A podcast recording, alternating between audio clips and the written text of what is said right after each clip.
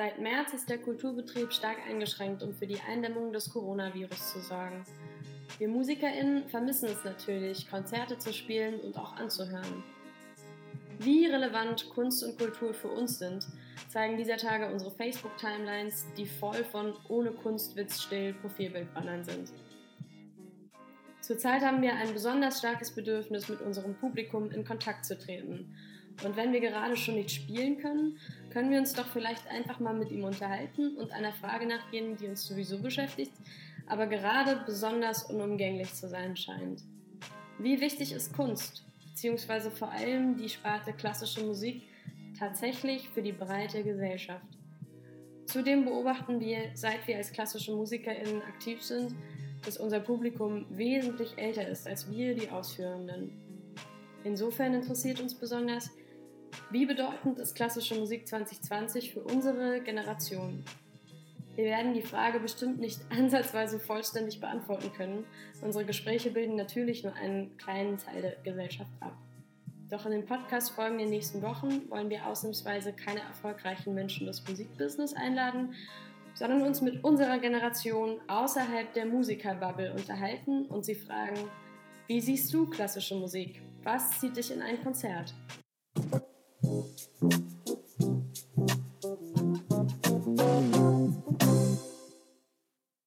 Hallo und herzlich willkommen zu einer neuen Folge Hinter der Bühne.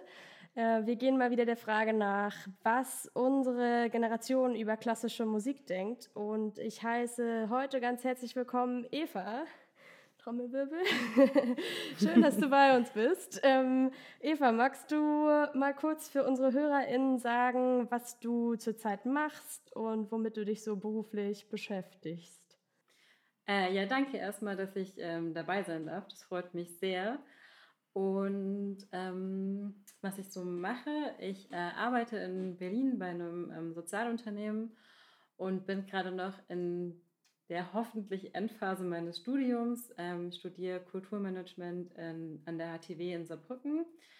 Ähm, genau, und bin da gerade an meiner Masterarbeit dran und versuche das so unter einen Hut zu bringen mit dem Beruf, den ich gerade mache. Sehr schön. Also herzlich willkommen nochmal. Ähm, wir steigen direkt ein. Du kennst das Prozedere ja schon, war ja die letzten Wochen äh, so ähnlich. Die erste Frage, was bedeutet dir Musik?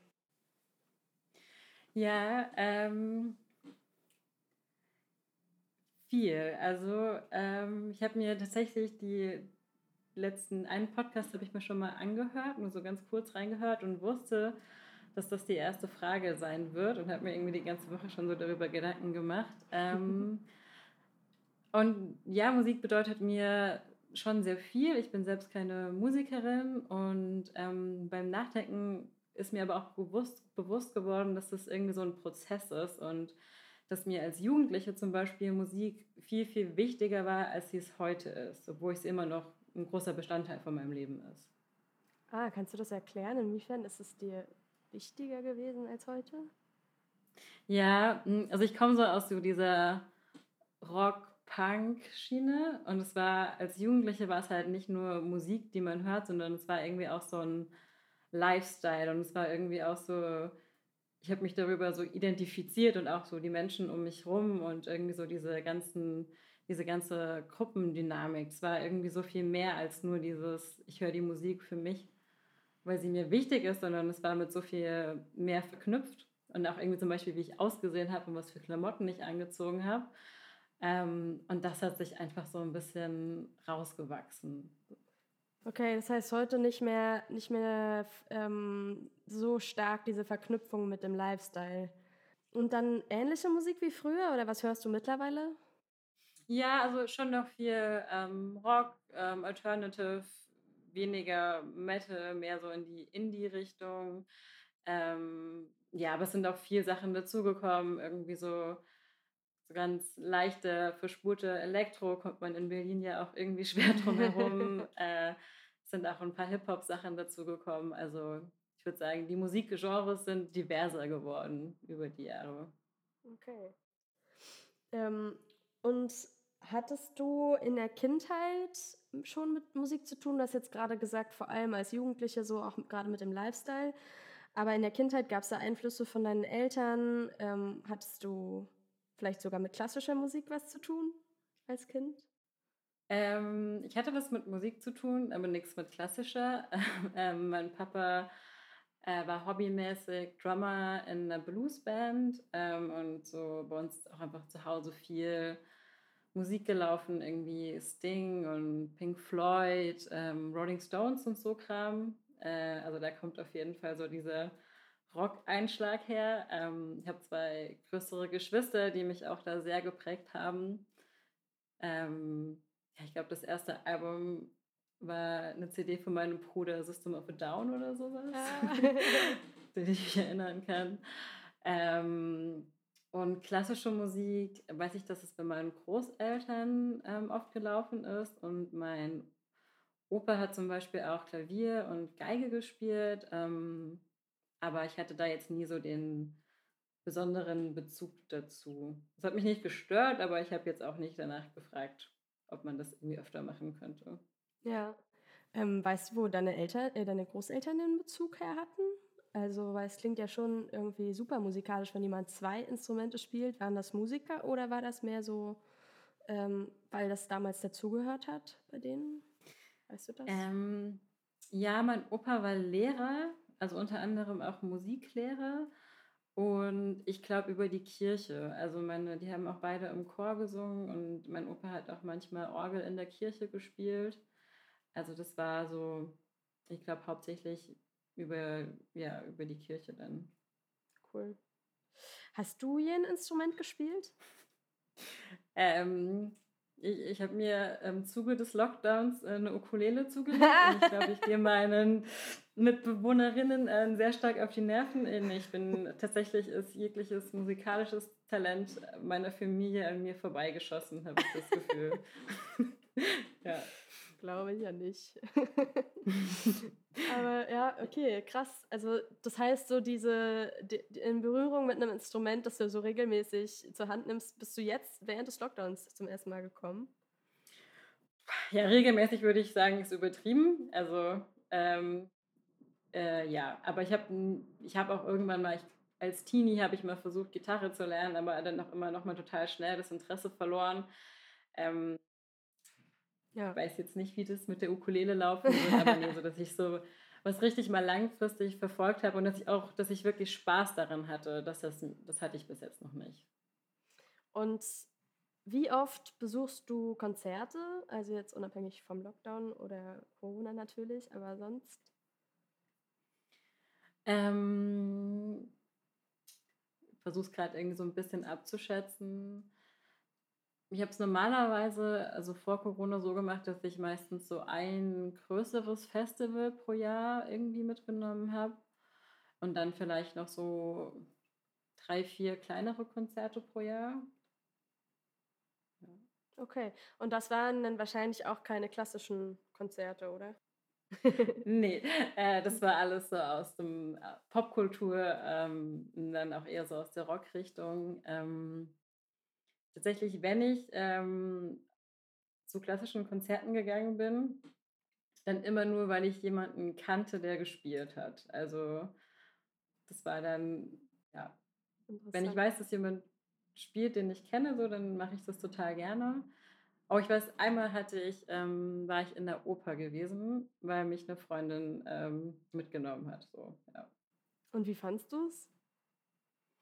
Ähm, ja, war cool, also interessant. Äh, und auch die klassischen Konzerte, die ich gehört habe, fand ich immer, also ich kann das dann genießen und freue mich dann auch, dass ich da bin und denke mir auch immer so, warum mache ich das eigentlich nicht öfter, aber irgendwie so diesen Schritt, dass ich das von mir alleine raus mache oder Geld für eine Karte ausgeben würde, wenn mich dazu niemand animiert, ist irgendwie, das ist einfach noch nicht passiert. Okay, interessant. Also du kannst dir auch nicht so richtig erklären, ähm, wo der springende Punkt für dich quasi ist. Ähm, oder vielleicht hat sie aber auch damit zu tun, dass du einfach gerne mit Freunden gehst und wenn dann eben dich niemand fragt, warum sollte man dann gehen? Das ist ja bei anderen Konzerten vielleicht genauso. Oder würdest du jetzt allein zum Rockkonzert gehen? Dann müsste ich schon richtig, richtig großer Fan der Band sein. Und wenn sich dann keine Freundin oder Freund finden würde, dann würde ich auch alleine gehen. Aber generell ist es schon eher so, was, was ich gerne zusammen mit, mit Menschen mache. Ja. Hm. Wie bewertest du so den öffentlichen Auftritt von der Klassikszene im Vergleich zu anderen Musikrichtungen? Ich frage dich das jetzt, weil ich äh, weiß, dass du Kulturmanagement studiert hast. Ähm, und mich würde jetzt interessieren, ob du so von außen betrachtet oder vielleicht auch mit deiner äh, Studiebrille auf, äh, ob du da einen Unterschied feststellst oder ja, wie, wie findest du, steht das so nebeneinander, die verschiedenen Genres in der Öffentlichkeit? Hm, ja, ist halt total schwer, also irgendwie zu, zu beurteilen, weil das ja auch gerade mit klassischer Musik einfach sehr historisch so gewachsen ist. Also ich meine, es hat halt irgendwie ähm, ganz andere, ganz andere Spielregeln, wie sowas funktioniert, als jetzt zum Beispiel ein Popkonzert. Ähm, und es ist ja auch nicht unbedingt schlecht. Also das ist halt nur, also wenn man sich das anguckt, natürlich ist es viel mehr, es ist viel sortierter, dass Menschen einen festen Sitzplatz haben und auch dort sitzen bleiben und dass es ähm, man nur während der Pause eigentlich was trinkt und so. Ne? Das sind halt ähm, ich wollte gerade sagen, es sind halt viel mehr Regeln, aber ich würde gar nicht sagen, dass es mehr sind, es sind andere. Ne? Also bei einem, bei einem Pop- oder bei einem Rockkonzert gibt es ja auch irgendwie gewisse Regeln, die aber einfach äh, impliziter vielleicht sind. Also, mhm. ähm, ja, aber so. Hm, und so die Außenwirkung jetzt mal aufs Marketing bezogen, also wenn man sich anschaut, wie ähm, Leute Konzerte ansagen, wie ähm, die Öffentlichkeitsauftritte von Orchestern sind oder von Ensembles im Vergleich zu zum Beispiel Bands oder sowas. Würdest du sagen, ähm, da gibt es irgendwie Optimierungsbedarf oder könnte man sich da was abschauen von anderen Genres oder findest du es eigentlich relativ passend zu dem, weil du ja auch schon bemerkt hast, so es kommt einfach von woanders her, es hat eine andere Geschichte. Ähm, und einen anderen Ursprung. Ähm, mhm.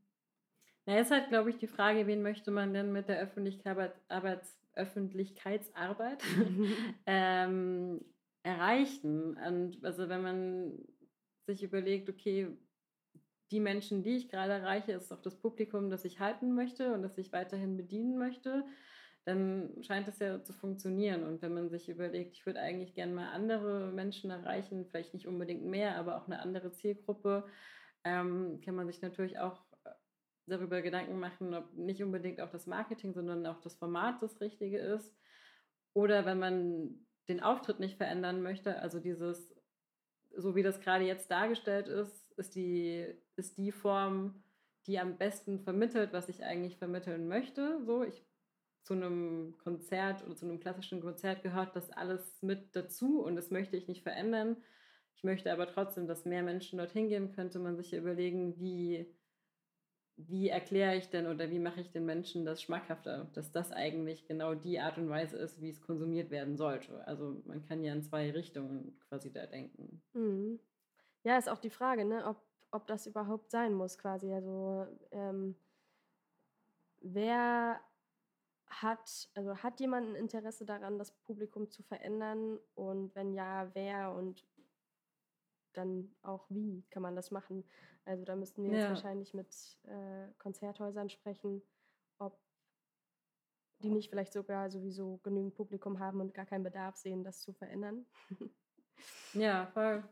Ähm, ja, ich persönlich als Musikerin würde mir manchmal ein Publikum wünschen, das äh, in meiner Generation ist.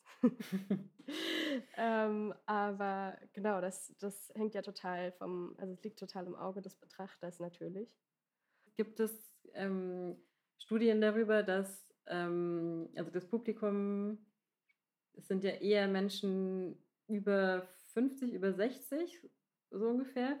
Und ist es quasi so, dass die Menschen, äh, hartes Wort, aber dass sie quasi aussterben? Oder gibt es auch Studien darüber, dass Menschen, also Menschen, die jetzt 40 sind, aber in zehn Jahren dann anfangen, ins, ähm, ins klassische Konzert oder ins Theater zu gehen? Also weiß man das, rutscht das quasi einfach nach oder wird es auch wirklich weniger? Also ich habe mich ein bisschen damit beschäftigt und die Studien, die ich bis jetzt gefunden habe, es gibt aber auch nicht sehr viele, muss man sagen, oder ich habe noch nicht viele gefunden, äh, sagen, dass es tatsächlich ähm, wenig Menschen gibt, die dann einfach, weil sie älter werden, sich zur klassischen Musik hinwenden, sondern eher, dass die Leute, die jetzt gerade gehen, auch früher schon gegangen sind, vielleicht verstärkt, weil sie mehr Zeit haben jetzt, wenn sie älter sind. Aber ähm, dass es tatsächlich eine Generationenfrage ist, wie viel Interesse einfach auch schon früher bestand und dass das irgendwie früher anders in die Erziehung eingegangen ist als heute oder in die, in die Prägung schon von, von Anfang an sozusagen. Ähm, von daher wird es, also es gibt schon einen Rückgang tatsächlich im, einfach von Besuchern und es wird wahrscheinlich auch noch einen viel größeren geben. Das kann man schon so sagen. Also außer wir tun jetzt was sozusagen. ja, ich wollte gerade sagen, ich meine, dann ist ja, also ich meine, erstens ist es natürlich auch einfach schade, wenn das weniger wird, also weil es ja auch einfach ein krasses Kulturgut ist, das hier angeboten wird. Und auf der anderen Seite ist es ja auch gerade, wenn die ähm, Häuser staatlich gefördert sind, ja auch mit einem Kulturauftrag verbunden, also einem Bildungsauftrag. Ja. Und dann wäre es ja schon schön, wenn man den so gestaltet, dass Menschen ähm, den noch annehmen. Also ja. ja. Klar, sehe ich auch so. Also ich finde es äh, spannend, weil man könnte natürlich, könnte man auch einfach sagen, wieso, wenn es die Leute nicht hören wollen, dann gibt es halt weniger Konzerte. Also spricht ja eigentlich erstmal auch nichts dagegen. Ich fände es natürlich persönlich total schade, aber ja, ja. Ist, echt, ist echt eine spannende Frage, was man damit macht mit diesem Problem sozusagen oder ob man das als Problem ja. empfindet überhaupt. Mhm. Aber ich glaube, das ist ja, ähm, genau, also ich glaube, das ist ja über den Kulturauftrag auch im deutschen Gesetz verankert, ne? dass man sich eigentlich, also das finde ich auch gut, dass man sich dazu entschieden hat, ey, ähm, Konzerthäuser und Museen haben eine ganz wichtige, also eine ganz wichtige Aufgabe in unserer Gesellschaft und deswegen fördern wir die auch. Und also, dass man die, dass man die Bedeutung hat man ja schon erkannt und festgesetzt, auch wenn sich das jetzt in Corona-Zeiten nicht so äußert, ja. die, die, die, ähm, die Stellung, die die Kultur eigentlich hat, so in der Gesellschaft. Ja. Und dass es eigentlich nicht zur Debatte steht oder stehen sollte, dass es ausstirbt oder weniger werden sollte. Guter Punkt. Das wusste ich noch gar nicht, dass das so, dass man das tatsächlich so als Auftrag äh, mal auch festgesetzt hat in Deutschland. Ja, ich weiß es. Ich, ah, ich kann im Nachgang gerne nochmal ähm, das googeln und dir schicken, wie das richtig heißt. Ich weiß auf jeden Fall, dass wir das im Studium mal ähm, behandelt haben, aber wie genau das jetzt verankert ist, kann ich gerade aus dem Stegreif nicht sagen. Fand ich sehr interessant. Ja, äh, dann sind wir eigentlich auch schon am Ende angekommen. Und zwar würde ich gerne noch von dir wissen, wenn du in ein Konzert gehst, jetzt gar nicht mal Genre festgelegt, so, was wünschst du dir, wenn du in ein Konzert gehst? Von diesem Besuch. Und wenn du auf die klassischen Konzerte eingehen willst, kannst du es auch gerne machen, aber ist jetzt mal allgemein gehalten. Mhm. Ich glaube, es sind so zwei unterschiedliche Dinge. Also einerseits ist es dieses, ähm, ich möchte Musik, die ich schon kenne und mir zu Hause, ähm, also genau, zu Hause aufgenommen, au angehört habe, einfach live hören. Also diese dieser musikalische Effekt und dann ist es irgendwie auch einfach die Menschen zu sehen, die das machen. Es ist einfach ähm, Interesse und auch einfach dieses, boah, das ist irgendwie ein mega cooles Gitarren-Solo und das würde ich mal sehen, wie das jemand live so runterrockt. Das macht einfach Bock. Ähm, also dieser musikalische Aspekt und der andere Aspekt ist ähm, Verbindung. Also irgendwie dieses, diese Verbindung spüren zu Menschen um mich herum, die gerade genau das Gleiche ähm, sehen und hören wie ich und die das wahrscheinlich nochmal ganz anders interpretieren, aber die das auch berührt. Und es ist irgendwie so dieser, dieser Masseneffekt, der dann auch irgendwie so, so schön ist. Und es muss nicht ein riesiges Konzert sein, sondern es kann ähm, auch bei einem ganz kleinen Konzert passieren und ähm, sich dann danach mit äh, anderen Besucherinnen darüber zu unterhalten und sich auszutauschen. Und ja, es ist so eine so eine Gemeinschaftserfahrung ist. Das ist irgendwie, das finde ich das Schönste eigentlich am Konzert. Und die Gemeinschaftserfahrung, kommt die für dich zustande durch zum Beispiel gemeinsames Tanzen oder Mitsingen? Oder kann das auch so ganz subtil sein, ohne dass man es unbedingt sehen kann, dass eine Verbindung entsteht? Wie würdest du dir das wünschen? Also ich habe da gar keinen so speziellen Wunsch, wie das sein muss. Ähm, und ich finde, über gemeinsames ähm, Tanzen und Singen wird es schon verstärkt. Ähm, aber es funktioniert genauso gut, wenn ich mich in der Pause von einem klassischen Konzert mit jemandem darüber unterhalten kann oder wenn ich sehe und merke irgendwie, dass mein Sitznachbar oder meine Sitznachbarin irgendwie genauso begeistert ist wie ich in diesem Moment. Ja, aber sich frei bewegen zu können im Raum macht es irgendwie für mich schon, schon leichter, irgendwie so diese Verbindung zu spüren. Kann ich gut verstehen.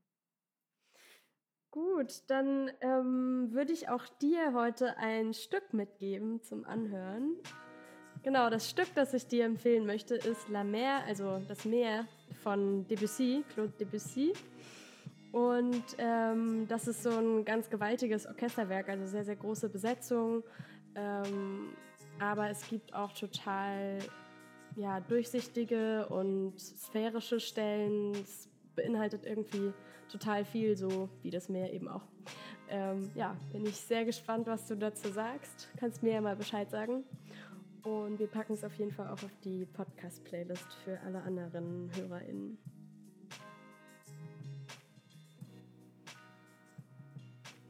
Ja, dann bedanke ich mich für den Tipp. Ähm, ich kenne es noch nicht, aber ich bin sehr gespannt äh, und hat mich auch sehr Dankeschön. gefreut, dass ich äh, hier sein durfte und wünsche euch noch ganz viel Erfolg.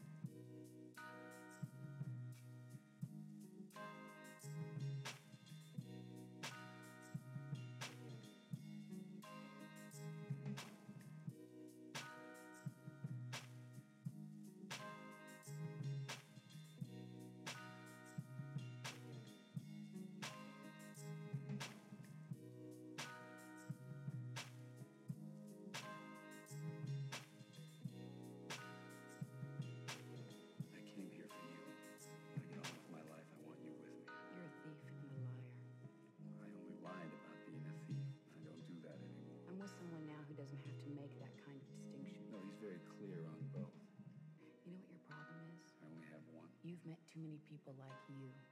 I'm with Terry now. Does he make you laugh? He doesn't make me cry.